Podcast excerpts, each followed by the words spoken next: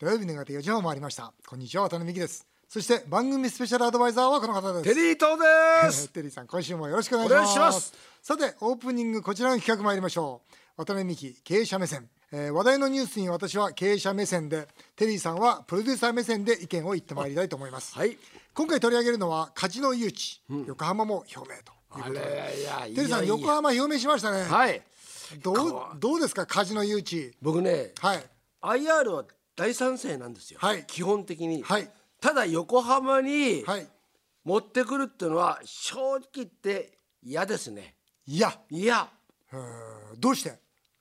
あの先日ねこのニニュースがあった後、はい。横浜に行きました。このことを思いながら、おーでこれ本当の話って。はい。で左側にですね倉庫街があって、はい。ちょうどね藪下公園のとこ立ちました、はい。でこれ立つのがと言われてるのが、右側の山下ふ頭のところですあそこが金ピラ金ピカになるんですよ。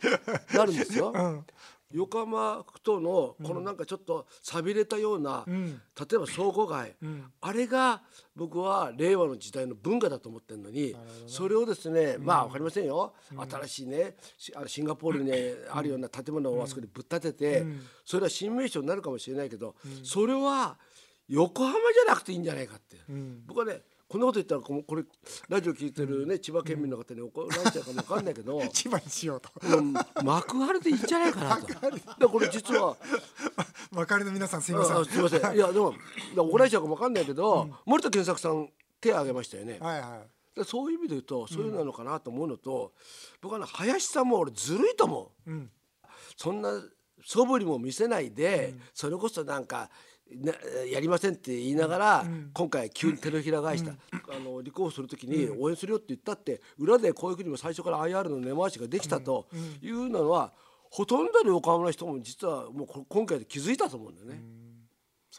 だからこういう状況の中で、渡辺さんもね、正直言って、僕家の前だでしょ？その家の真ん前。家の真ん前にあれができていいんですか、でもねその僕としては、うん。とにかく IR っていうのは間違いなく経済にまあ影響しますよね、でインバウンド取れますよね、だからこれから日本はインバウンドでしか一つね経済成長に、えーまあこう持っていくこと難しいという視点から言ったら、IR っていうのはやっぱり一つの起爆剤にはなるんだろうなと。そまあ、そう思うんですよ、だけどその皆さんは例えばね治安が悪化するとか言うけどもある程度その、まあ、3%ぐらいの面積で他97%はカジノじゃないわけですから、言っちゃえばあシアターとか、ね、あのコンサート会場とかになってるわけですからね。だからそういう面から言えば治安は問題ないなと。治安は問題ないと。思ううん。だってギャンブル依存症もね、まあ、日本はギャンブル天国ですよ、パチンコもあれば競馬もあれば競輪もあれば。でだから僕は別にここが来たからっつってギャンブル依存症が増えるとは思わないんですね、思わない思わない。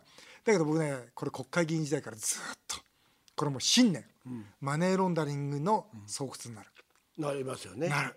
マネーロンダリングはね防げないんですよ、これは。結局100万円以上、例えば持ってきた人使った人については ID、つまり身分証明書を出しなさいっていうことになってるんですよ。でジャンケットは禁止しますよってことになってるんだけどシンガポールだってジャンケットがなくて経営が悪化して結局ジャンケット入れたんですよ。だから本当にそのなんとかなブラックボックスみたいなものでお金がどうやり取りされてるか分かんない状況ってなっちゃってるんですよね。で例えば100万円以上勝ったり負けたりしてその人たちのことじゃあどこまで追いかけていくんですかと。そうなんね絶対これね今のその、まあ、これからね、えーこのカジノ管理委員会ってできて、このカジノ管理委員会がどこまで今度の臨時国会ですから、今度臨時国会でカジノ管理委員会の話しますから、今度の臨時国会でカジノ管理委員会はどのような形の仕事にを任せられて、どういう責任を持ってでそれによって本当にマネーロンダリングが防げるのかっていうところがないと。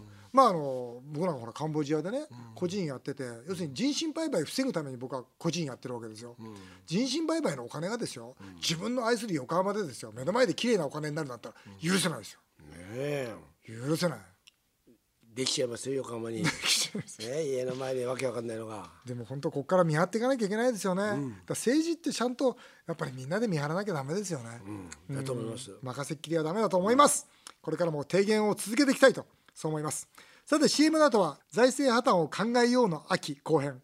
先週に引き続き日銀ウォッチャーの第一人者加藤いずるさんをゲストにお迎えします。ぜひお楽しみになさってください。日本放送渡辺美希5年後の夢を語ろう。先週に引き続きゲストをお迎えしました日銀ウォッチャーの第一人者加藤泉さんです。加藤さんが出された日銀出口なし異次元緩和の次に来る危機という本をベースに先週は日銀の今の金融政策がどれぐらい深刻なのかを聞いてまいりました。今週はそんな日銀は今後どうしたらいいのかを一緒に考えていきたいと思います。どうしたらいいんだろう。えー麻薬のような政策をひとたび始めてしまうとするとその終わり方は非常に難しくなると加藤さんも本で指摘されています、えー終わり方出口は非常に難しいと思いますが、えーそれを話し合っていきたいと思います、あのー僕はですね自民党の財政金融部会のその部会長代行だったんですよ、その時にいやこれどうするんですかと、うん。あの日銀がずっとこうか国債を買い続ける、えーそれこそ GDP よりもた多くの資産をもう持ってしまう、えーそして株を買い続ける、えー結果としてこの日経平均も正しい数字なんですかと、うん。ここれ作られた株価じゃないんですかと。だからもし日銀が今持ってる株を例えば売ったとしたらいや売らないにしても買わないとしたらもし国債もお日銀がその買わないとしたらこれどうなるんですかと。本来それが正しい数字なんじゃないですかと。買い続ける以外ないとしたらもうあとはじゃあどこで止めたらいいんですかとそのことぐらいを明確にすることは国会議員としての我々の責任じゃないですかと。なるほど。ね。言ったんですね。そうです。それでそのき財政金融部会ではよしそのことを話し合いしようよとなったんですよ、そしたら、まあ、今度すごい圧力がかかって一切動かなくなっちゃったんですよ、どうですか加藤さん、うんあの、はい。アメリカの場合はそういう時にもう少しブレーキがかかるんですね。はい。であのお例えばバーナンキという、まあ、今の前の前の議長の人が、あはい。リーマンショックの後にその大胆な緩和策う市場から国債いっぱい買ったりして、まあ、日銀ほどじゃないんですけども、まあ、日銀の数分の1の頑張りを見せたんですが、うんうん。それに対して、えーその議会のお例えば共和党の議員たちはその中央銀行としての役割をもう超えちゃってることをお前らやってると、うん。そのそこまでやっちゃいかんと。そのいくらマネーをすれるからって、うん。その無限にやっていいわけじゃないんだとうん。いうことで激しく批判しまして、うん。でそのバーナンキという人はあのその後あのまたあの次のイエレンという女性に変わりましたけども、うん。あまり日本で報じられてませんけど理由の一つはやっぱりその議会の反発がその人に対してものすごく強かったんおでー。やっぱり事実上もう一回やるっていうのは難しかったっていう状況ですね。ですからまあアメリカの場合その議会と政府中央銀行のバランスが適度にこう牽制が働くんですが、まあなかなか日本はそうならないので、えーそのなんでなんないんですか？うーんまあそうですね。ねうーん。そのせ政府と議会のバランスがうんあんまりね働きにくいですね日本はね。これどうですか？その出口戦略って言った時に、僕はあの実際に、えー日銀の理事等にですね出口戦略どうするんですかというのをずっと追求してるんですよ。彼らの答えはいつも同じなんです。時期尚早ですと。うん。時期尚早もへったくれもないとええ僕は言ってるんですよ。これララジオ聞いてる人は毎回もう危ない危ないっていうね 話でなんかねえ光はないのかってえーまああのですからまああの話をやっぱり元に立ち戻ってその、まあ第三の矢三本の矢というアベノミクスのその考え方は良かったと思いますのでね、ですからその成長戦略その民間企業の活力をいかにそのいイノベーションの力をいかに引き出すかということをそのバックアップするという金融政策の範囲内に戻していくということが大事だと思うんですがしかしあのこのまあ国債だってどうするんですかそうなんですね。でそのテクニカルなことを言うとですねもうなかなか元に戻れないところに来ちゃいかつそのやっぱり感覚麻痺が日本中で起きてますので、え別に国の借金増えても問題ないんでしょっていう声が非常に多くなっちゃってますからね。えーそそうれですね。人によってはもうどんどんどんどん金すれてる人もいますよね、えーただそのやっぱり人口が減っていく国で、えーっていうのは非常にこれは危険な話ですしね。でまた2025年からえー、と段階の世代が後期高齢者75歳以上になっていくと、おその国が負担する医療費があ飛躍的に増えていきますからね。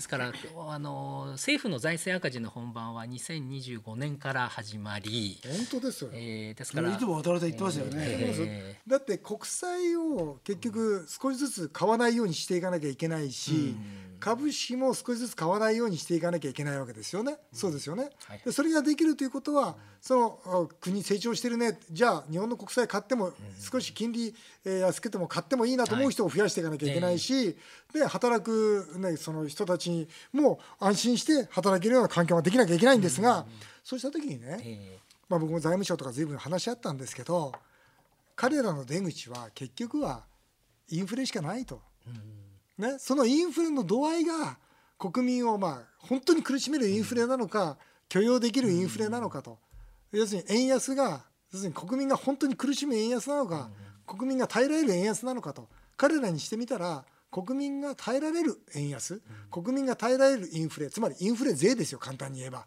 それによって国の借金減らすしかないわけですから。しかないんじゃないかということを、まあ、財務省の一部のねこれはもう匿名ですけど、言ってるんですがこれはどうですか？うんまあそうですね。ただまあなかなかその人口減少社会で現実インフレが起きにくいというところがまた難しい話でして、そのブレーキがかかりにくいわけですね。でまあまず一つはまあそのアメリカがその景気が上向いてきた時に、えーそのアメリカが FRB が金利を上げていく時にですね、一緒にその流れに乗って日銀も、まあ、まずはマイナス金利の解除から、まあ、それから国債の買い入れを減らし株の買い入れも減らしとそのアメリカが金融引き締めの流れの時に一緒になってある程度それに沿って動いていくと、おーでそういうタイミングであれば、まあ、円高になりにくい面もありますから、まあ、そういう意味では、まあ、17年から18年前半ぐらいっていうのはいいタイミングだったんですけれどもね。ねえただそういうところを見逃しちゃったものですから今世界経済がまたちょっと下向きに来ちゃいましたんで、えーその今この瞬間その日銀が金融緩和をやめようとすると、お残念ながらあの円高が急速に進みですね、えーその日本の輸出企業がまあ困っちゃうって可能性があるので今タイミングは良くないんですよね。うん、そうすると難しいでしょ、難しいですね。だからその一瞬のタイミングを狙わなきゃなんないんですよね。ね、そのタイミングを捉えられるとはどうしても思えないし、日本ってそれこそ今言われた自動車業界とかいいじゃないですか、えそれもそれこそ電気自動車になったりすると分かんなくなってきますよね。と次の一手みたいな、それこそ戦後はカメラだとかオートバイだとか、そういうものがなってきてそれで車産業になってきましたよね。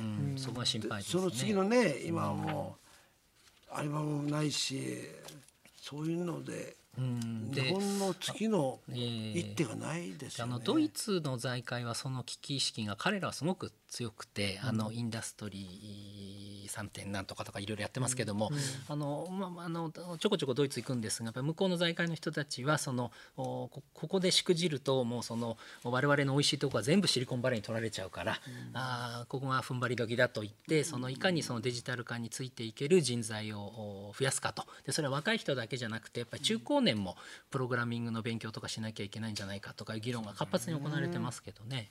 あの時間がなくなってきたんですが、日銀ウォッチャー第一人者の加藤さんが、それこそ日銀総裁だったら今どうします？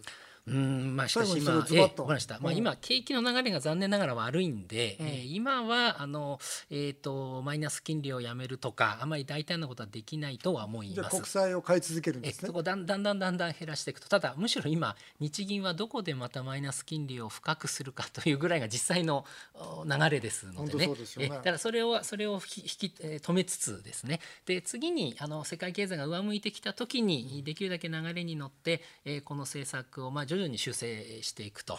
でおよびインフレ目標2%というものもまあ柔軟化していくということでしょうね。すぐには撤廃しづらいですけれども、えーまああの長い目で見ての目標ですということで柔軟化していって、その是が非でもインフレ2%にしなきゃいけないっていう政策からこうだんだん身を引いていくという、そのおやっぱり金融政策って一度始めちゃうとあの良くないから打ち切りってやると経済にショックが出ちゃうんで、えーそのソフトランディングを図んなきゃならないのが難しいんですね。それからただそれを劇薬劇薬はないんですね。ええーそのどっちにしてもそうなんですね。でですからそのちょっと少しずつそのおそれを立っていくということでしょうね。渡辺さんがもし、はい日銀の総裁だったらどうするんですか？でも手の内はないですよだから僕は日銀の総裁だったら僕は官邸に乗り込んでって成長戦略ちゃんとやってくれと俺はもうギリギリ全部やったとこれ以上やったら俺はもう国民ねもう本当にその死んでも死にきれないと。だから成長戦略やってくれと。規制緩和やってくれと。もっと言うと毎年30万から40万人の移民受け入れてくれと。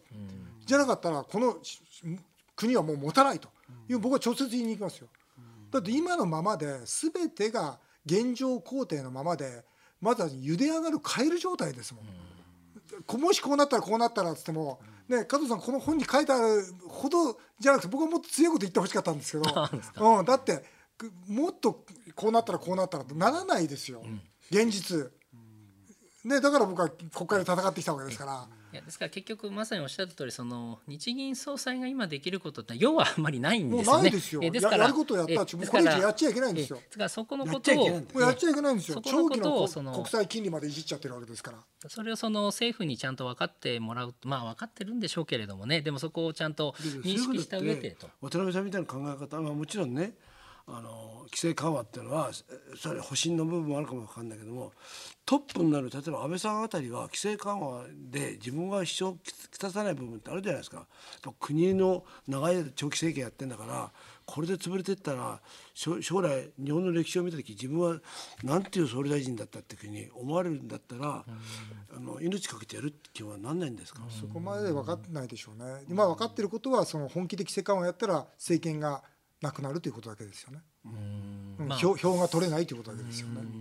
でもまあそこはでもリーダーシップのやり方でもありますよね。そのここい痛みも出るけれども、おそのみんなでこっちに頑張っていこうと、トップが言うというのが本来のリーダーなわけですいや本当。そうですよ。本当そうですよ。だからどんどん予算までまた今回もまたね来年度の予算も概算要求また過去最高ですよ。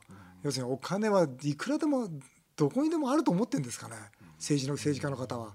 うん、僕は本当にね今回見直さなきゃいけないな。景気意外と悪くないと思ってるんですか国民。うん、そうですね。まあ今はですね、ただやっぱりこの米中貿易戦争の影響がだんだん今出つつありますからね。そうですね。ここからまた、はい本当ですね。貿易戦争とか韓国の問題とかいろいろあるんでね。これからもお国民の皆さんにはしっかりと関心を持っていただきたいなと思います。えーということで、え2週にわたってお送りしてきました財政破綻を考えような秋ゲストは日銀ウォッチャーの加藤泉さんでした。ありがとうございましたあ。りがとうございました。さあ続いてはメールを紹介させていただきます、えー、匿名希望 T さん36歳、はいえー妻32歳夫婦でシーフードイタリアンの店を経営していますおいいじゃないですか。私の妻がお店のアルバイトの男子大学生と仲良くなり店の外で会って買い物をしたりしています、まずいなこれ。やきもちや嫉妬で仕事が手につきませんと、仕事が手につかない悩みがある経営者は成功しないような気がします。と二人ならどうしますかってことで。これまずいね。いやこれ完全もうね二人でできてますね。できてるね。できてる。うん。どうしようかな。だじゃあできてるとしたらどうするかアドバイスをはいどうぞ。もう見てみんなふりだろうね。えだってしょうがないでしょ？別れる勇気もないでしょ？ー、え。ー、いや見て見ぬふりできないでしょ。どうしたらいいですか？別れる別れる。もうほら別れるもうスパッと別れるもうそうらしいです。別れてください。はい、大輔さん30歳大手メーカーを退職して起業します。おいいじゃないですか。素晴らしい。起業するにあたり先輩から奥さんと家は早く持てそれが人間の器だと言われました。渡辺さんテリーさんそのアドバイスって合ってますかって言うんですけどこの辺僕詳しいから言うけどう。んあの結婚してることと家を持ってることっていうと銀行の評価がありますからね。間違いなくあそうですか。銀行は点数つけてますから、うん。そういう面から言えばそうなんです結婚し独身で家持ってないって言ったら点数最低ですから、いつでも逃げられちゃうからああなるほど。だから、まあそういう守るべきものがあるということはいいことだし、うん。まあ踏ん張れるし頑張れるというのはありますよね、でも好きでもない人と結婚してもしょうがないしね。そうですよね。ねえ。だって起業してね、うん。大成功したらさ、ん。そのなんか。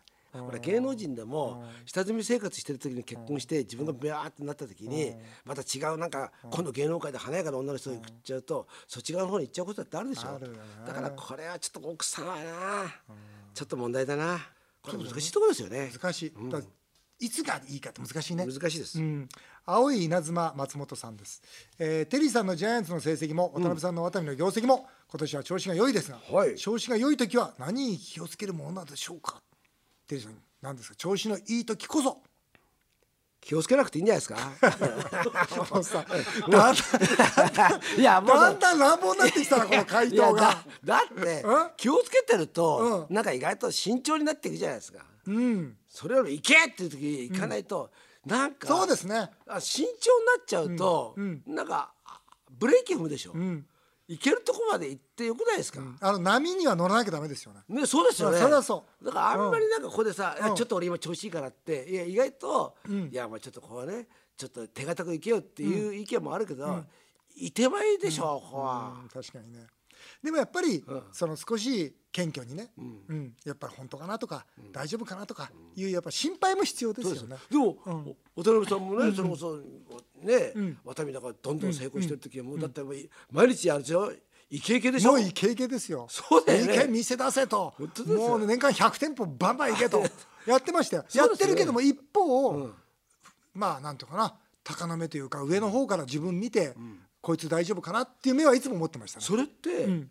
そのなんかね客観的に見る目って、例えば1年目2年目の時は持たないでしょ？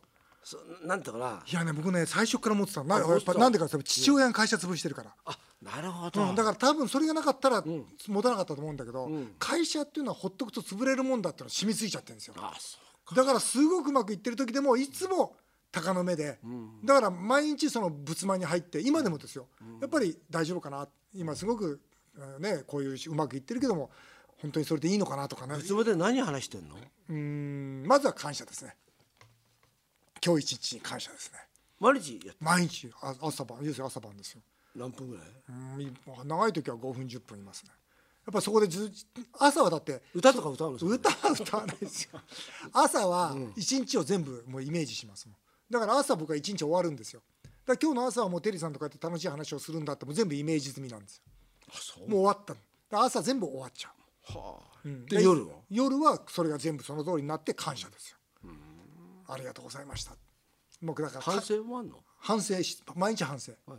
うん、だ反省ばっかりしてるの。でいやあの時あんなこと言っちゃったなとか。やっぱそういうね結構ねぐじゃなんていうのそういうなんていうジメジメするのはもうその仏間の中だけもう仏間の中から出てきたら「おはよう!」みたいな感じで、うん。いいでしょ？厄介な親父だなこれ。これ厄介なことの家にいたら。ねえ。ー あっという間にお時間になってしまいました。以上メール紹介でした。テリートさん来週もまたよろしくお願いいたします。わかりました。日本放送渡辺美希5年後の夢を語ろう。さてこの番組では渡辺美希さんそして番組スペシャルアドバイザーのテリー伊藤さんへのメールをお待ちしていますメールアドレスはアルファベットで夢数字で5夢5アットマーク 1242.com までどんどんお送りください。お送りしてきました日本放送渡辺美希5年5年目を語ろう、えー皆さんの感想もメールでお待ちしております。お相手は渡辺美希でした。